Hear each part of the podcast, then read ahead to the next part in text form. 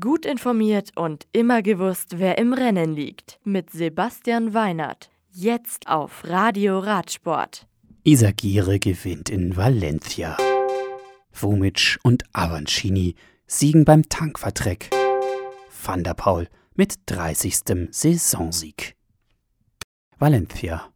Nach den Siegen von Greg van Avermaet von CCC und Mitchelton Scott-Fahrer Adam Yates auf den letzten Teilstücken 3 und 4 gewinnt Astana-Profi Ion Isegire die 70. Volta a la Valenciana. Die 88 Kilometer rund um und in Valencia gewinnt Jumbo-Visma-Profi Dylan Gronewegen hauchdünn vor Alexander Christoph von UAE und Matteo Trentin von Mitchelton Scott. Weltmeister und Movistar-Profi Alejandro Valverde wird Zweiter der Gesamtwertung. Teamkollege des Siegers Ion Isagire, Pelle Bilbao, wird Gesamtdritter.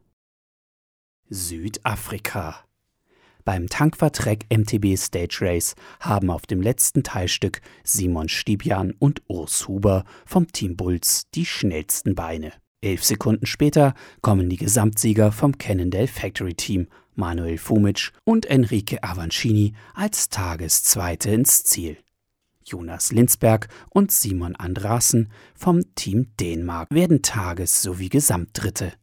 Bei den Frauen sichern sich Mariske Strauß und Jenny Stenerhag vom Team Silberhag Fairtree den Tages- und den Gesamtsieg. Hoogstraten. Mathieu van der Poel hört mit dem Siegen nicht auf.